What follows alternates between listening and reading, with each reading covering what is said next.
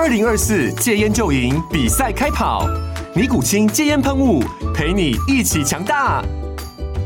戒烟不容易，单靠意志力戒烟的人，时常无法克服戒断症状而失败。尼古清戒烟喷雾将是你的神队友，简单一喷，药品急速释放，立即缓解七大戒断症状，不限场合提高戒烟成功率。除了尼古清神队友，你还可以寻求专业医疗人员协助，一起迈向戒烟成功之路。尼古清戒烟喷雾，用科学方法戒烟，请咨询全台各大药局及戒烟门诊。本广告由尼古清戒烟喷雾、卫部药书字第零二七八三五号提供。嘉安嘉护股份有限公司，台北市中山区民生东路三段二号十楼，北市卫药广字第一一三零三零一九零号。尼古清戒烟喷雾，相伴每个新开始。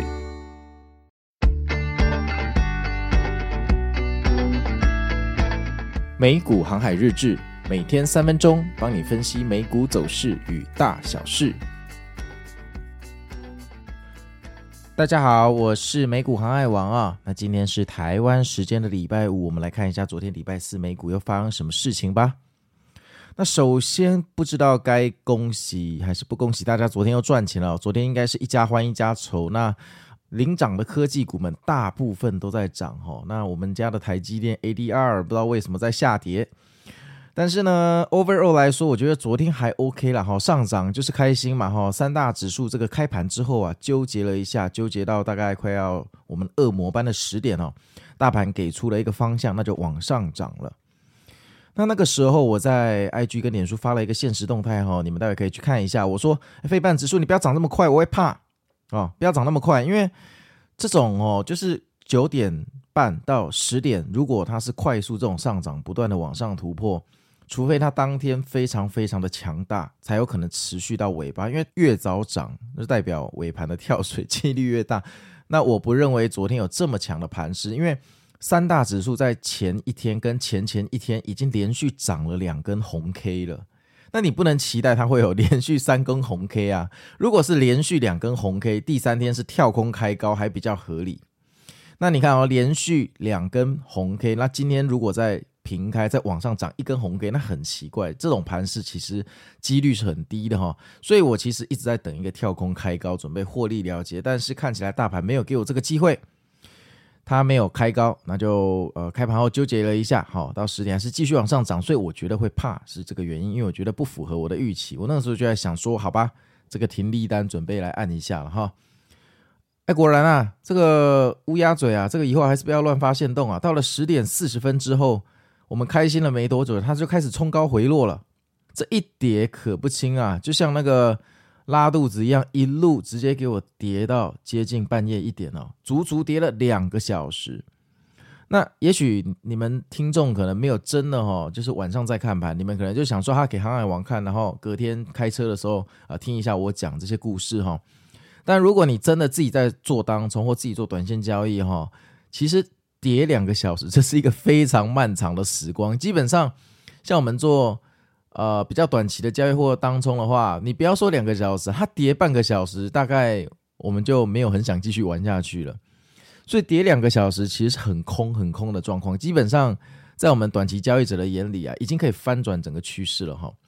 但是呢，美股就是这么的厉害哈，跌了两个小时之后，居然在一点左右哈，半夜一点左右又。神奇的无重力往上开始反弹，而且这个反弹也反弹得不轻哦，直接一路涨回最高点哦，所以呃，这个就是大家还是鼓励不要做空美股，这真的非常的恐怖哦。那半导体领涨科技股，科技股领涨标普跟道琼，这个就是我们最喜欢的模式哈。那本来想说今天可以善终了哈，八月可以完美收官，因为昨天晚上是八月三十一号嘛。结果没有想到，最后十二分钟三大指数玩大怒神哎，直线九十度跳水到最低点，今天白忙一场。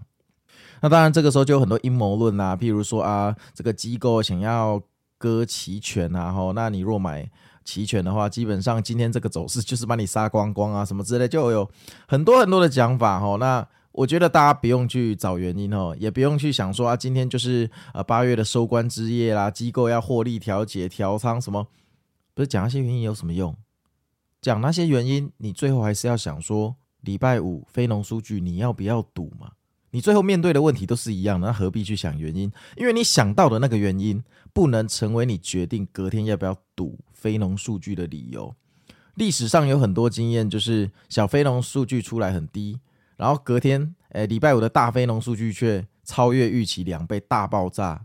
这个案例光是今年跟去年就看过好几次了，所以这个都是排列组合而已，我们是找不出顺序的哈。大家不要浪费时间在无法预知跟预期的事情上面。好，你只需要知道，昨天盘中的回落是一个小警讯，尾盘的回落。也是小警讯，你怎么不说它季末调仓的时候它是往上暴拉呢？它就是尾盘回落嘛，这绝对不是好事啊！就算它不能成为今天跳水的依据，也绝对不是什么重大好消息。两个小警讯，哈，如果你真的是靠股票生活的人，这个时候就应该要减仓，就应该要减仓，把这个赌博输所带来的伤害减到再小一点。那万一呢？今天晚上非农数据。哦，很低，结果股票暴涨，那也 OK，反正你没有清仓，你还是有赚嘛。因为这个行情走到这里，已经有一点鱼尾行情的味道，再上去就是苹果要正面对决，它能不能补那个跳空缺口？这是一个直球对决，这不是变化球了。那昨天其实苹果整个晚上都带领着我们三大指数在起飞，尤其苹果到刚刚说的半夜一点的大反弹之后，简直就是它带我们飞，因为它。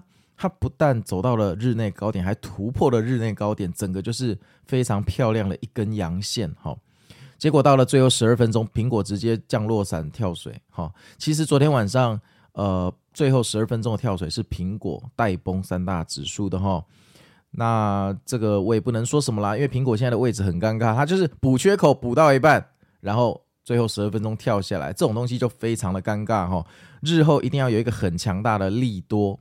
好，让苹果直接跳空把指数带上去，这是我认为比较可能的解法。那我这边还是要讲一下干话哈，就是今天的走势看起来就像是沙漠中骆驼的山峰哦。啊，我一直觉得联准会主席啊是最伟大的主持人哦，这个我之前 Podcast 有说过。那华尔街的机器人就是最有创意的制图师哈，就是可以画出这么美丽的山峰。果然，这个 AI 的大战、量化交易的大战，在金融圈早就偷偷开打了。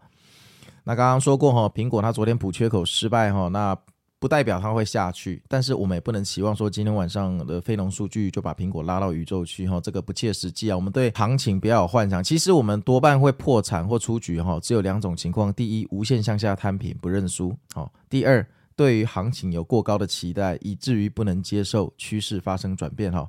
基本上，你只要把这两个问题缩到最小，其实你在股市里面你要玩到输光，真的非常非常的困难哈，非常困难。那既然呃昨天晚上最后十二分钟的跳水也打了我一大票的停利单哈，那我也算半个出场了，我就继续回山洞看戏了哈。这一波也赚的还可以哈。照传统来讲，苹果的发布会结束之后，苹果就会开始跳水哈，所以。所以历年来，我们的中秋节啊，美股都不会太好过。那距离苹果的发布会也不远了哈，剩下六个交易日，我想在那之前，咱们会有答案。那我是美股航海王，那我们明天见喽。我还是希望今天晚上大涨，大家赚大钱，拜拜。